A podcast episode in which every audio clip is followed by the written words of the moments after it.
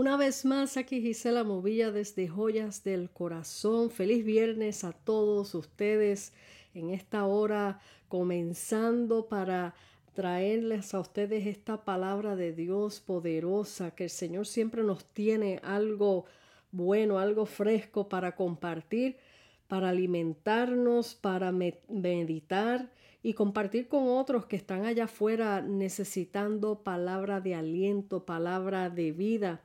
Este pasado miércoles eh, me tocó dirigir el servicio de oración de nuestra iglesia Escape.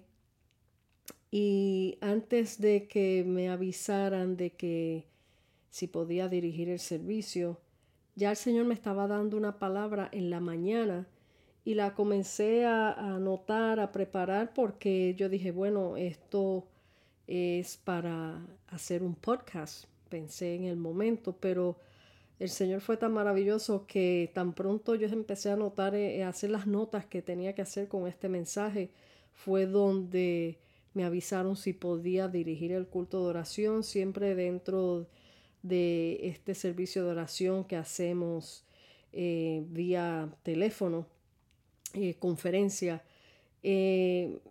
Siempre traemos, antes de comenzar a orar, traemos una breve palabra, reflexión, y yo traje esta palabra esa noche y el Señor se glorificó de una manera muy linda porque sabemos que esta palabra no caduca y, y así como fue palabra específica para aquella noche, eh, la quiero compartir con ustedes ahora porque aquella noche fue para un grupo más o menos limitado donde era el grupo de la iglesia y algunos que se conectan eh, fuera de, aquí, de la Florida, pero trayéndolo a través de este podcast alcanza mucho más. Y es bien importante que este mensaje sea traído para todos ustedes, así que mediten en esta palabra, tomen notas, como siempre les digo, eh, porque tomando esas notitas pues pueden volver a, reflexionar en, ellas, a buscar en las escrituras y seguir meditando en esa palabra y eso seguirla masticando, como decimos nosotros. Y, bueno, y vamos a, a comenzar. La palabra que el Señor me trajo está en el libro de Marcos 6, versículo 45 y lo leí hasta el 52. Y bueno, el título que lleva en la palabra es Jesús anda sobre el mar.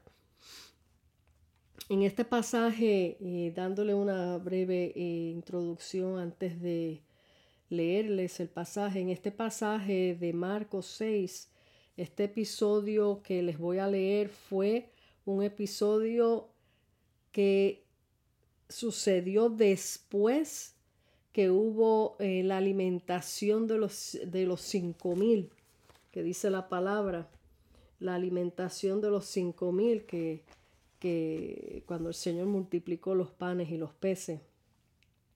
Eh, ya pronto después de ese evento fue que vino este evento que les voy a leer ahora, que está en Marcos, como dije, Marcos 6, versículo 45 al 52, y dice así, enseguida hizo a sus discípulos, está hablando de Jesús, hizo a sus discípulos entrar en la barca e ir delante de él a Bethsaida, en la otra ribera, entre tanto que él despedía a la multitud.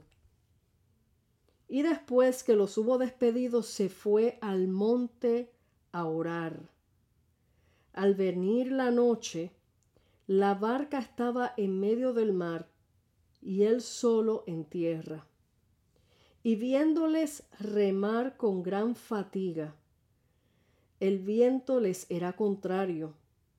Cerca de la cuarta vigilia de la noche vino a ellos andando sobre el mar y quería adelantárseles. Viéndole ellos andar sobre el mar, pensaron que era un fantasma y gritaron porque todos le veían y se turbaron. Pero enseguida habló con ellos y les dijo, Tened ánimo, yo soy, no temáis. Y subió a ellos en la barca y se calmó el viento, y ellos se asombraron en gran manera y se maravillaban, porque aún no habían entendido lo de los panes, por cuanto estaban endurecidos sus corazones. Aleluya, vamos a dejarlo hasta ahí y vamos a comenzar a hablar un poquito acerca de este suceso que tuvo, que tuvieron estos discípulos esa noche. Si se fijan, eh, la palabra habla de que él estuvo primeramente eh, alimentando los cinco mil, que eso fue ya después que él trajo su mensaje a todas estas vidas que estaban ahí. Y él he movido en misericordia de verlos haber aguantado hambre tantas horas ahí, escuchando a Jesús. El mismo Jesús dijo, no, yo no los puedo despedir así sin comer. Y ahí fue donde ustedes saben que ocurrió este maravilloso milagro de la multiplicación de los panes y los peces. Pero hay algo que eh, mientras yo leía esta porción de la palabra, eh, me llamó varias cositas que me llamaron la atención. Y estas son las cosas que el Espíritu Santo hace cuando te muestra ciertas cosas para que sigas indagando y sigas escudriñando lo que el Señor nos quiere decir. Eh, cómo Jesús, después que terminó este, este evento de los cinco mil, de la alimentación de los cinco mil, cómo Él automáticamente envía a sus discípulos que se monten en la barca, sigan ustedes, adelanten, adelantan el camino y sigan allá. En otras palabras, me esperan al otro lado allá, al otro lado de, de como dicen, de la ribera, allá, de la, de la orilla. Eh, pero dice la palabra que después que él despidió a la multitud, porque Jesús se quería quedar allí despidiendo a todo el mundo, a la multitud, eh, dice que se fue al monte a orar. Y, y hay algo que todos, bueno, muchos saben y otros no, es que Jesús siempre que antes de un evento o después de los eventos que sucedían, de los milagros y de las cosas que él hacía, él siempre se iba delante del Padre a orar. Siempre iba delante del Padre a buscar su voluntad. A buscar su voluntad. Recuerden que la palabra dice que él siempre hacía lo que veía del Padre hacer. Él nunca hacía nada por su propia idea, sino todo lo que el Padre le decía. Y se fue a orar. Quizás buscando eh, otra vez la voluntad de Dios, qué paso a seguir después de eso. Porque todo, todo lo que él hacía era, como les digo, por instrucciones de su Padre. También lo visualizo en esa oración intercediendo por los suyos, como dice la palabra, que Él siempre intercede por nosotros. Intercediendo por los suyos, sus discípulos, su pueblo, por los que el Padre les había dado. Amén. Entonces, hay varios puntos ahí que, llaman la atención porque dice, cuando cayó la noche, cuando cayó la noche, lo que está describiendo aquí en esta porción de la palabra que dice, cuando cayó la noche, está en el versículo 47, y al venir la noche, al venir la noche, fíjense bien, anote eso, al venir la noche, la barca estaba en medio del mar. Cuando vino la noche, ya la barca con los discípulos estaban en medio del mar. Eh, y el viento, como dice la palabra, el viento les era contrario. Obviamente habían fuertes vientos. Eh, ahí esa parte fue donde el Señor me empezó a ministrar que y, me, y me podía visualizar esta escena donde estos discípulos, como dicen, estaban fatigados. Jesús los veía de lejos que estaban fatigados, remando, luchando contra el viento. Yo le puse de título a este mensaje, cuando te fatigas al remar. Y este mensaje lo vamos a comparar con nuestras vidas, cuando te fatigas al remar.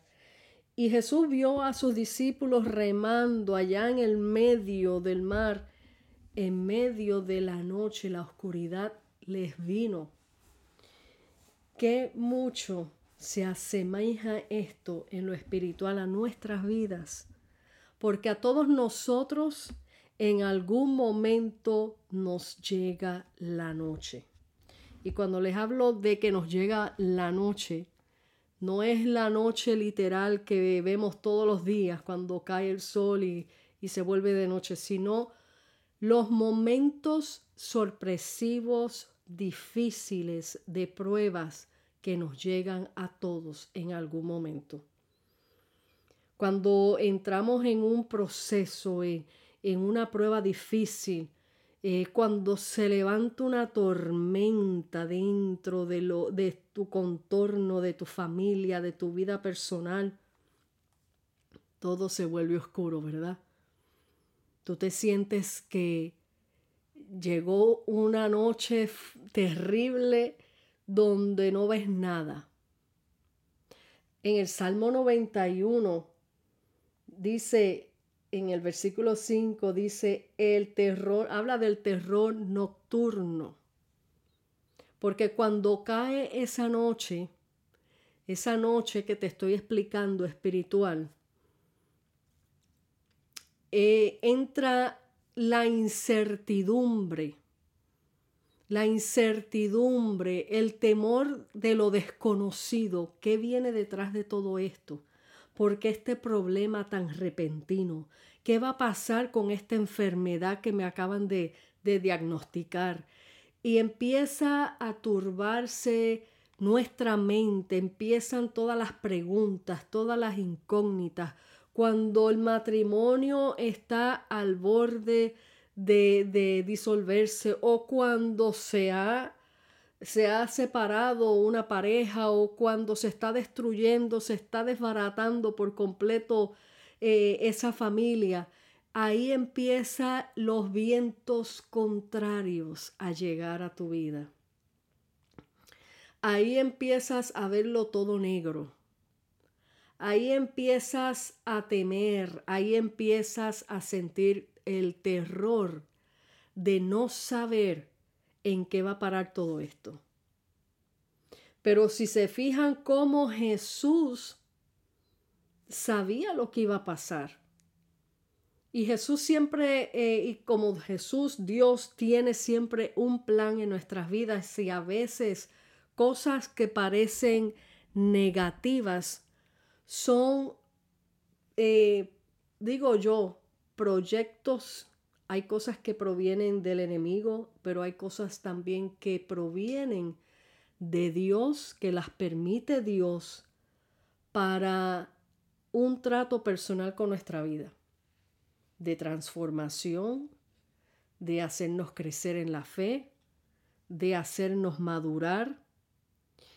Pero la realidad es que en medio de una oscuridad tú no puedes ver nada tú no puedes ver nada. Miren, yo he estado, yo sé que mucha gente eh, se han tomado sus cruceros y les encanta. Yo todavía no me he tomado ni uno y como que no me interesa mucho. Eh, pero en una ocasión, hace años, la compañía donde trabajaba mi esposo para el tiempo de Navidad siempre o hacían una cena, una fiesta de Navidad en un en un restaurante caro o, se inventaban algo en, cualquier sitio. Y esa vez se inventaron hacer esa fiesta de Navidad en un yate, pero de esos rentados. Resulta que ya nos habíamos ido bien lejos del puerto y ya estábamos mar adentro, mar adentro. No les voy a decir que estábamos eh, lejísimo del puerto, pero ya cuando te vas a cierta distancia del puerto, ya tú dejas de ver el puerto.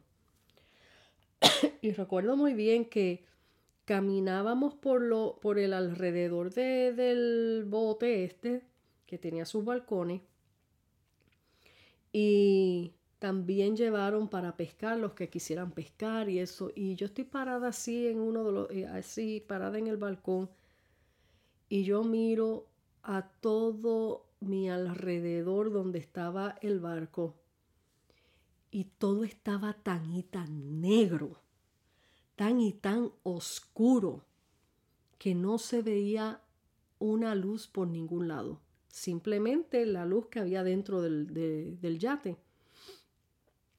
Daba temor, daba temor porque yo decía, wow, cómo, cómo, es, cómo es que estos capitanes que manejan estos barcos y estas cosas, cómo es que saben, obviamente se sabe que ellos tienen sus sistemas y sus cosas, pero uno que no conoce de estas cosas es un poquito, eh, y ni tan poquito, es, para temer, es algo que, que da temor.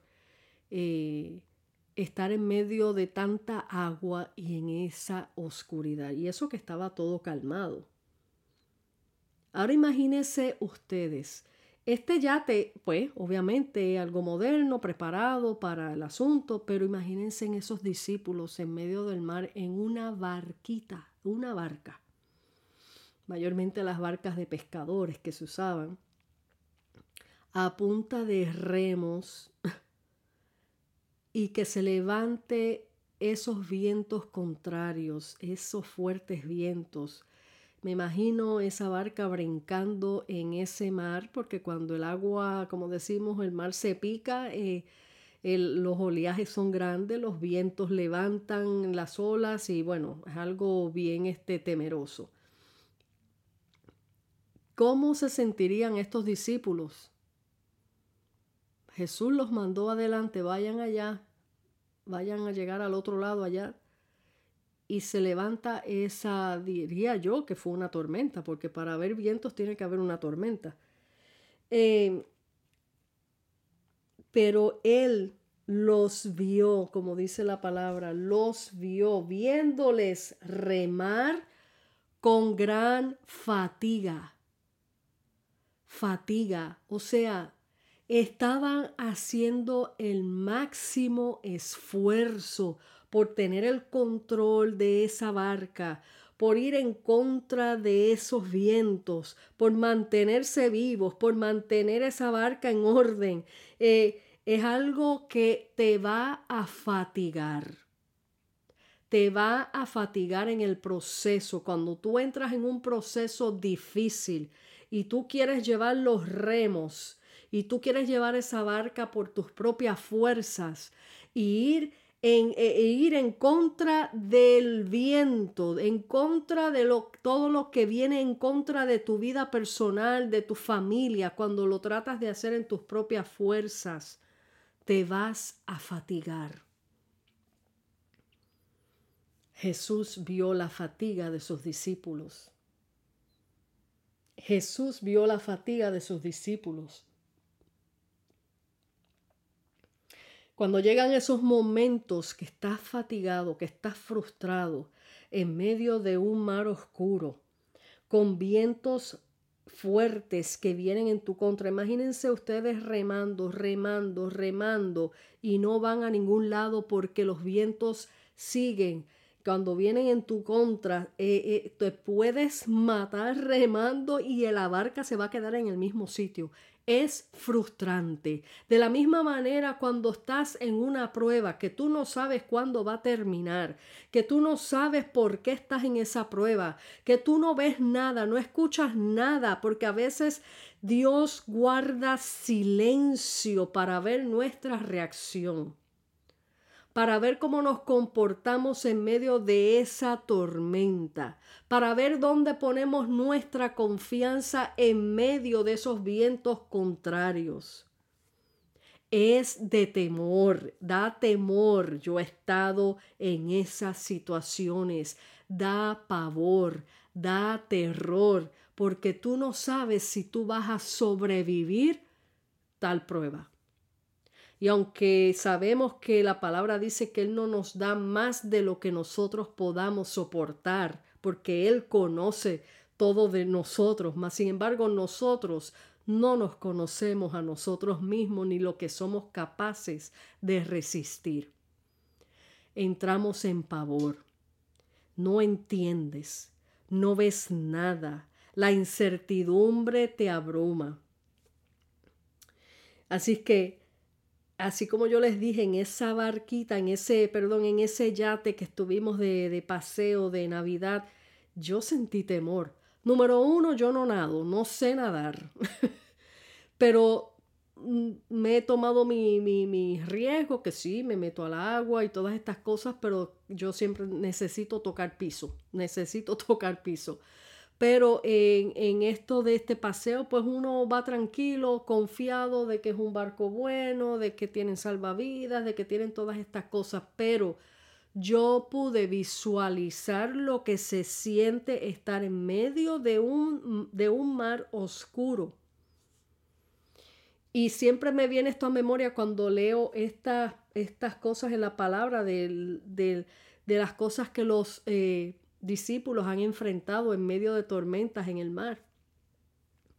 Y me trae a memoria el Señor esto, mira lo oscuro que se veía, no se veía nada.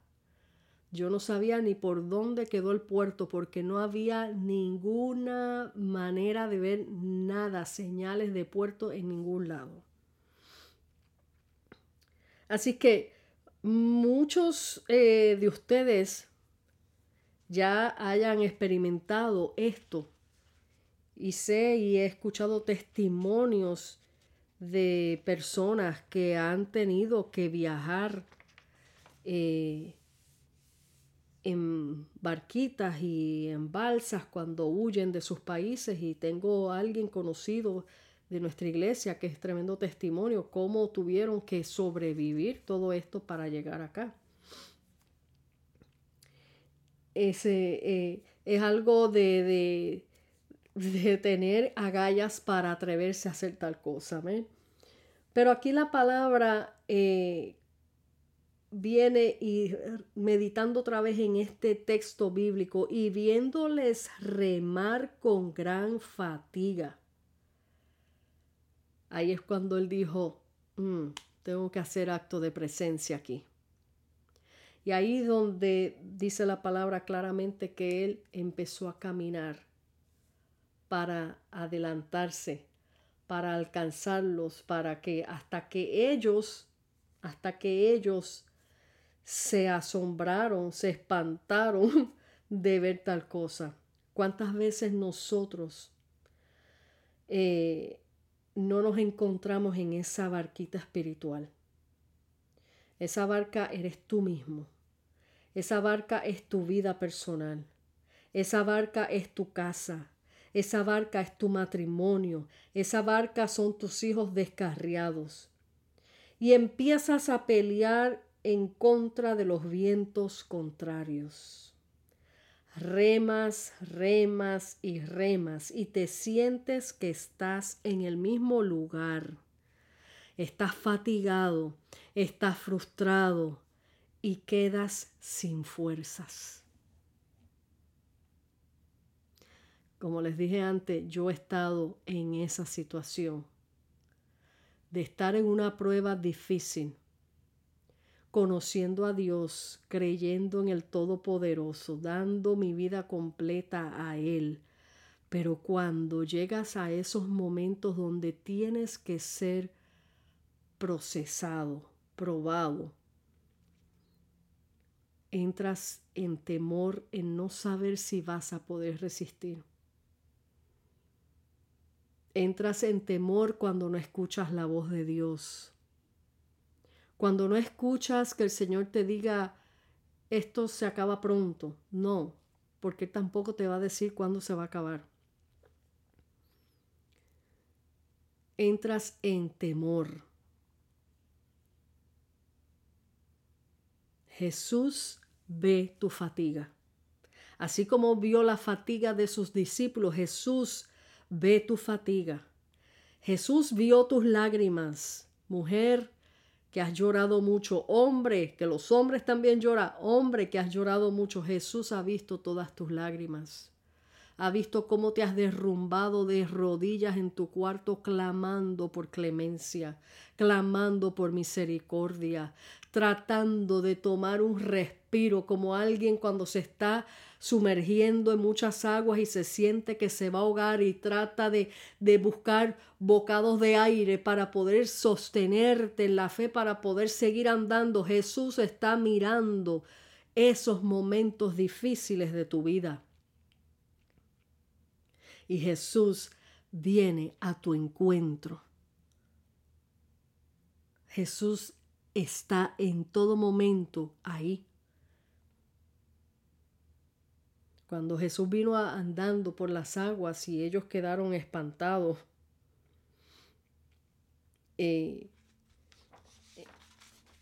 qué cosa tan maravillosa que nosotros, gente de fe que amamos al Señor, creemos en su palabra, creemos en sus milagros, en el poder maravilloso de sus manos, pedimos un milagro para nuestras vidas y cuando llega Jesús con el milagro nos espantamos.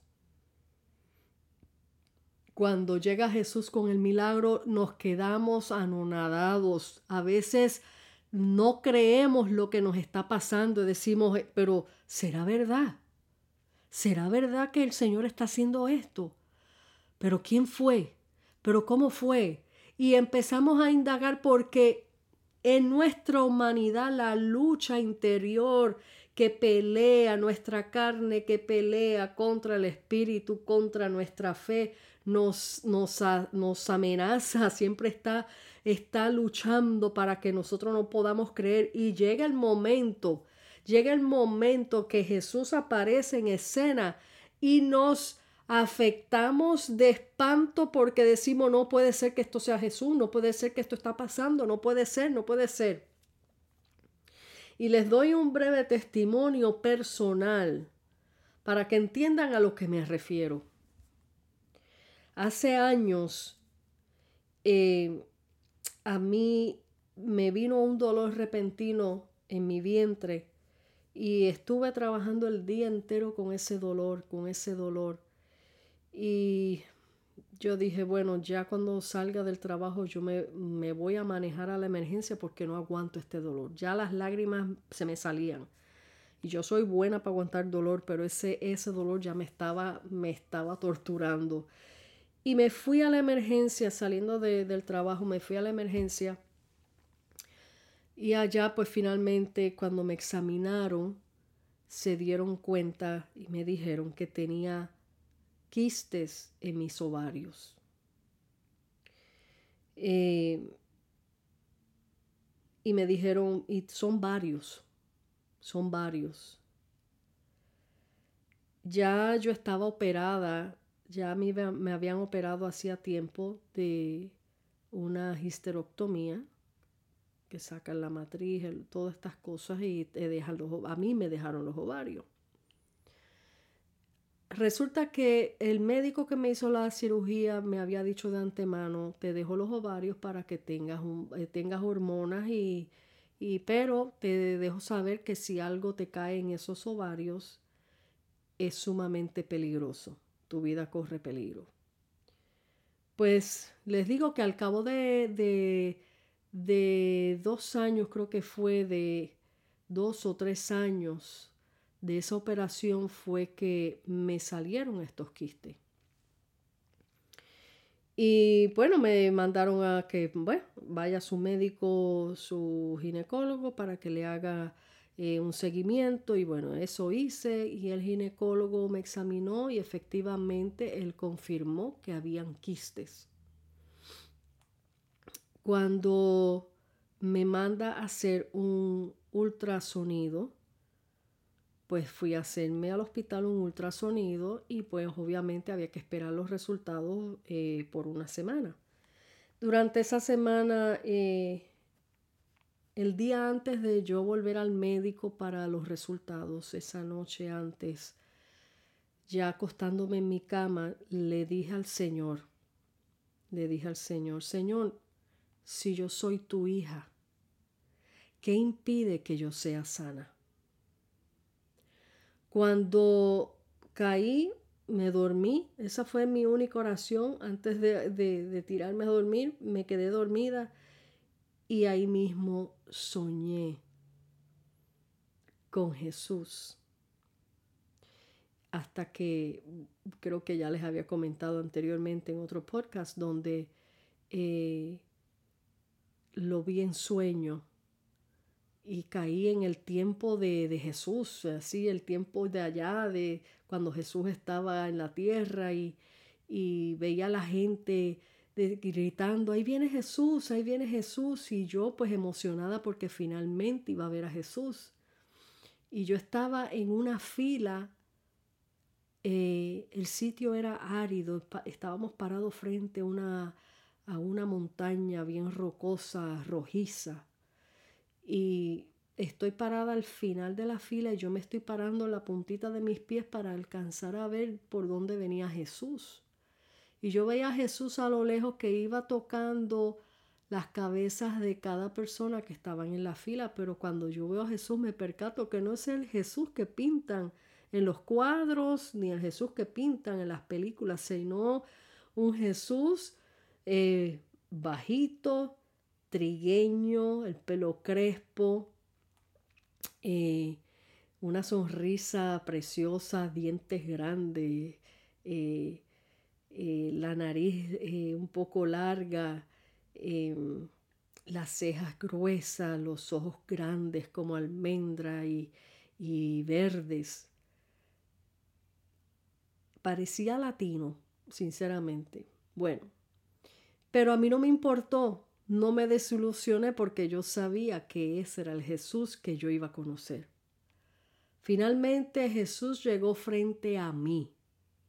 Y cuando llegó a mí, Él me miró con esos ojos y un rostro tan dulce, tan tierno, y esa sonrisa que jamás voy a olvidar. El pelo crespo eh, le llegaba por los hombros. Y me mira, me sonríe y lo único que hace es poner su mano en mi vientre. Cuando puso su mano en mi vientre yo sentí que me fui hacia atrás flotando, como que me adormecieron y me fui. Y ese fue todo el sueño. Yo al otro día desperté feliz con ese sueño. Y yo, wow, qué sueño tan espectacular. Vi a Jesús, vi a Jesús y, y en mi interior yo sentía la convicción que ese era el Jesús verdadero, el Jesús que yo vi, pero era el Jesús como que Jesús se me presentó realmente en ese sueño. Bueno, me tocó la hora de ir a la cita médica y yo llego a la cita médica y estoy sentada allí en la camilla esperando que el médico me diera los resultados. El médico estaba sentado. Eh, para aquel entonces el, el, médico que tenía era un doctor judío, que fue el que me hizo la cirugía, muy buen médico. Y estaba sentado en su escritorio hojeando eh, todos los papeles que tenía ahí en el escritorio de mi, de mi archivo, de mi de mi fallo. Eh, y entonces, y yo lo estaba callado y seguía dando para atrás y para adelante los papeles, y dale, y dale, y dale. Y yo me estaba poniendo mal, me estaba poniendo nerviosa, me estaba poniendo eh, intrigada y le dije, ¿qué es lo que pasa? Entonces él voltea y me dice, no sé, pero él estaba, él estaba asombrado de lo que estaba leyendo. Dice, no sé, pero estos papeles dicen que tú no tienes nada. Y yo, aquí viene la parte que quiero que presten mucha atención.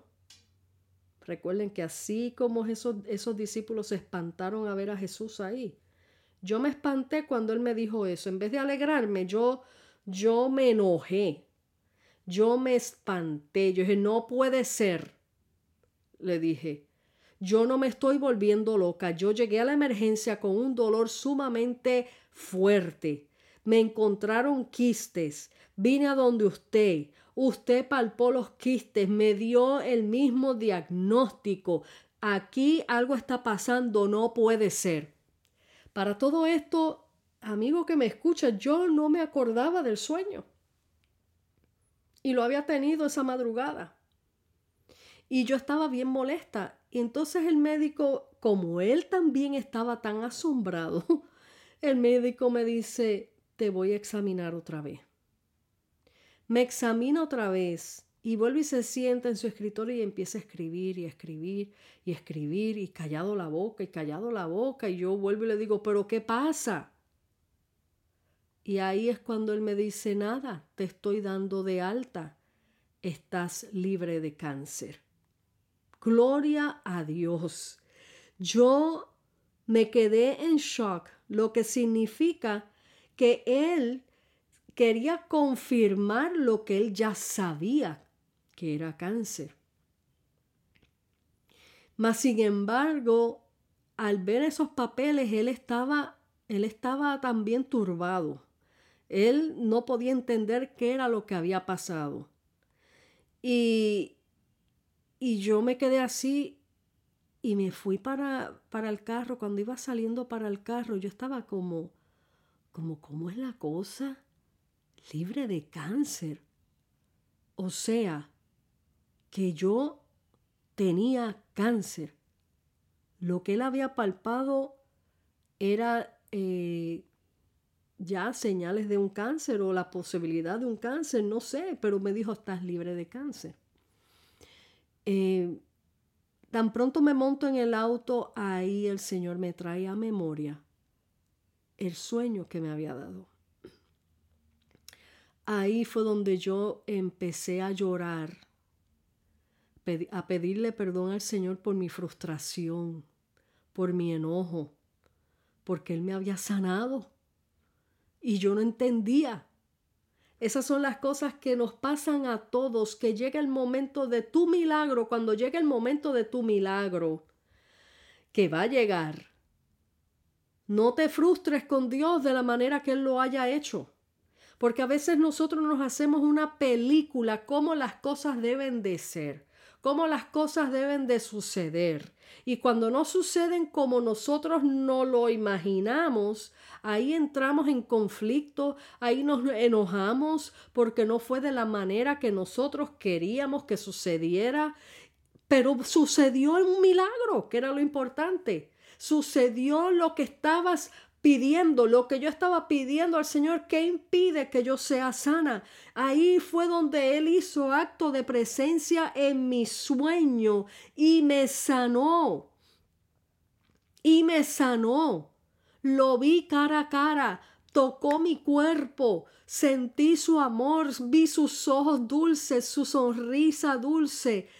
Y después al otro día no podía entender por qué yo no tenía los quistes cuando debía de brincar de gozo y decir gloria a Dios, no me acordaba de lo que le había pedido al Señor, porque nos encerramos en nuestra propia tormenta, nos encerramos y nos abrumamos y empezamos a remar como esos discípulos remaban por sus propias fuerzas, querían vencer el viento cuando el viento nadie lo puede vencer sino Jesús de Nazaret. Aleluya. Y una cosa bien importante en esta escena, cuando Jesús empezó a caminar sobre las aguas para llegar hacia ellos, no solamente ellos se espantaron, sino que Jesús hizo una demostración de poder caminar sobre las aguas que nadie lo podía hacer. Pero aquí lo que el Señor te está mostrando y te quiere decir, que así como se levantan las tormentas, así como se levantan los vientos fuertes en contra de tu vida, todo ese mar que se levanta, todo ese mar que se levanta en tu contra, Jesús camina por encima de esas olas que vienen en tu contra, en contra de tu barca, en contra de tu familia, en contra de, de tus hijos. Jesús te está demostrando yo estoy por encima y todas estas cosas negativas que se levantan en contra de tu vida están debajo de mis pies. Aleluya. Qué maravilla el Dios que nosotros le servimos. Ese es el Dios que tú tienes. Si no lo tienes, te recomiendo que lo busques con urgencia, porque es la única manera que tu barca no se va a sumergir en la tormenta. Es la única manera que esas tormentas van a desaparecer cuando Jesús llega y entra a tu barca. Cuando Jesús se le apareció a los discípulos y aún ellos espantados, ¿qué le dijo Jesús? No temáis, yo soy.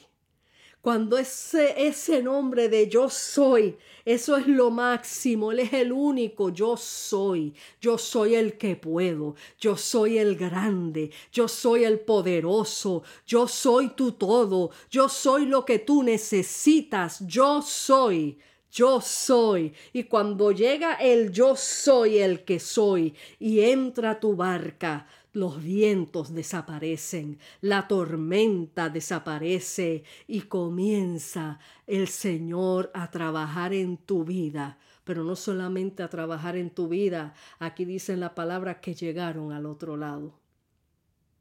Él los llevó hasta el otro lado. Qué maravilla de Dios tenemos. Qué maravilla de Dios tenemos. Cuando yo me di cuenta de ese milagro que el Señor me había hecho, yo no paraba de llorar. Yo no paraba de llorar. A consecuencia de ese testimonio de lo que Jesús hizo en mí, fue donde yo saqué este tema que está en la producción Te Amo, que lo pueden buscar en, en YouTube. Este tema que escribí que se llama Jesús de Nazaret que es el tema, eh, es como hablando la historia, como si yo fuera la mujer del flujo de sangre, eh, que está en la palabra, eh, así es el tema, como si yo estuviera narrando lo que Jesús hizo por mí. De ahí, a consecuencia de este testimonio, de esta sanidad, fue que yo escribí Jesús de Nazaret. De otra otro testimonio de cómo nosotros nos frustramos cuando llega un problema difícil a nuestra vida. Recuerdo muy bien que hace años yo estaba terminando de escribir un libro. Eh, no lo he publicado porque todavía no es el tiempo, pero un libro que es un testimonio poderoso, precioso, y estaba terminando de escribirlo, estaba en esos días terminando de escribirlo, y de repente vino una prueba que tenía que ver con el testimonio. Y yo le dije al Señor, pero no entiendo. Pero yo estoy terminando de escribir este testimonio poderoso y ahora vuelve a surgir el mismo problema. Y el mundo se me quería caer porque yo dije, todo lo que yo sufrí durante esa prueba la voy a tener que repetir. Y ahí automáticamente el Señor habló a mi corazón y me dijo, tranquila, paz.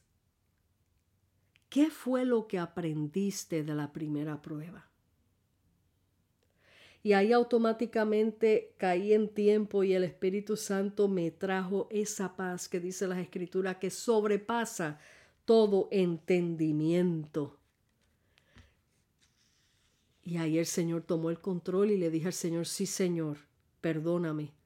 Aprendí que tú eres el primero en mi vida y que tú tienes el control sobre todas las cosas. Automáticamente se me fue la angustia, y descansé en el Señor. Ves que cuando tú, el Señor permite que tú pases por una prueba es para que aprendas algo. Y automáticamente el Señor me dio un breve test, una, una breve pruebita de fe para ver si había aprendido en la primera prueba que fue fuerte, grande. Y cuando vio que reconocí ¿Qué fue lo que yo aprendí? automáticamente el Señor tomó el control y no tuve que repetir esa misma prueba que pasé primera vez. En algún momento el Señor me, eh, permitirá compartirles a ustedes ese gran testimonio.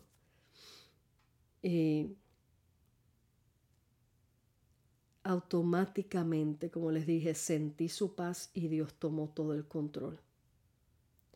De la misma manera, Dios nos deja este mensaje para decirte a ti que me escuchas hoy.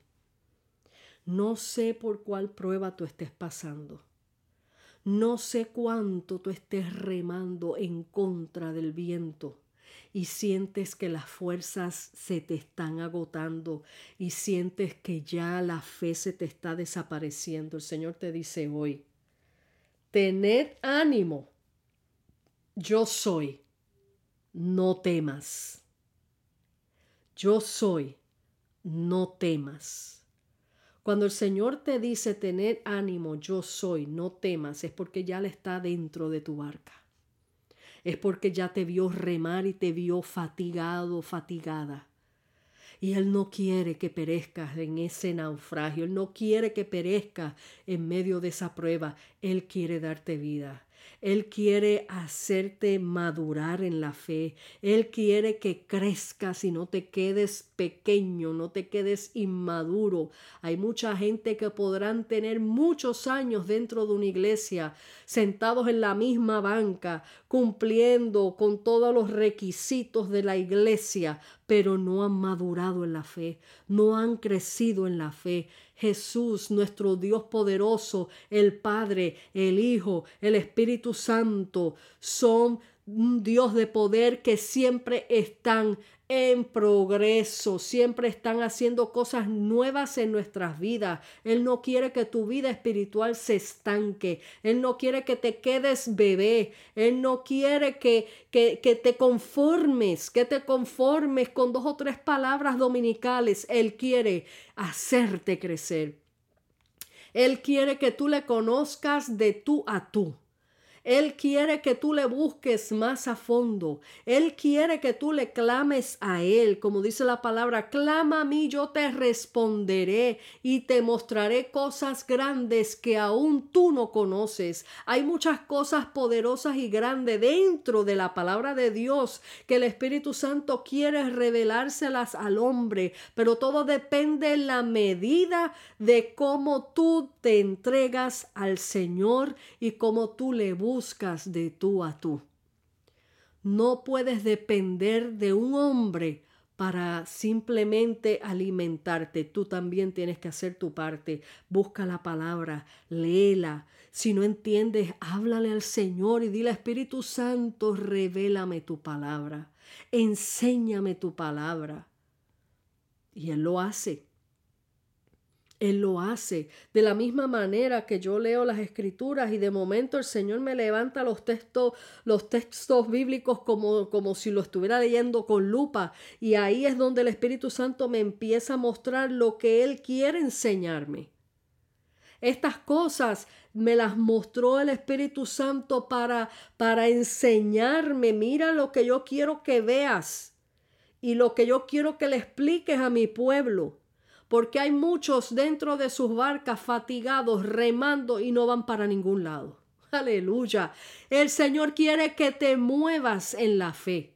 El Señor quiere que clames a Él. El Señor quiere que dependas de Él, que confíes en Él, que no dependas de tus propias fuerzas, que eso es lo que representan esos remos. Yo lo quiero hacer yo, yo lo puedo hacer yo a mi manera. No puedes hacerlo tú, porque tú eres un ser creado. Tú eres creado por el Creador Todopoderoso, Dios.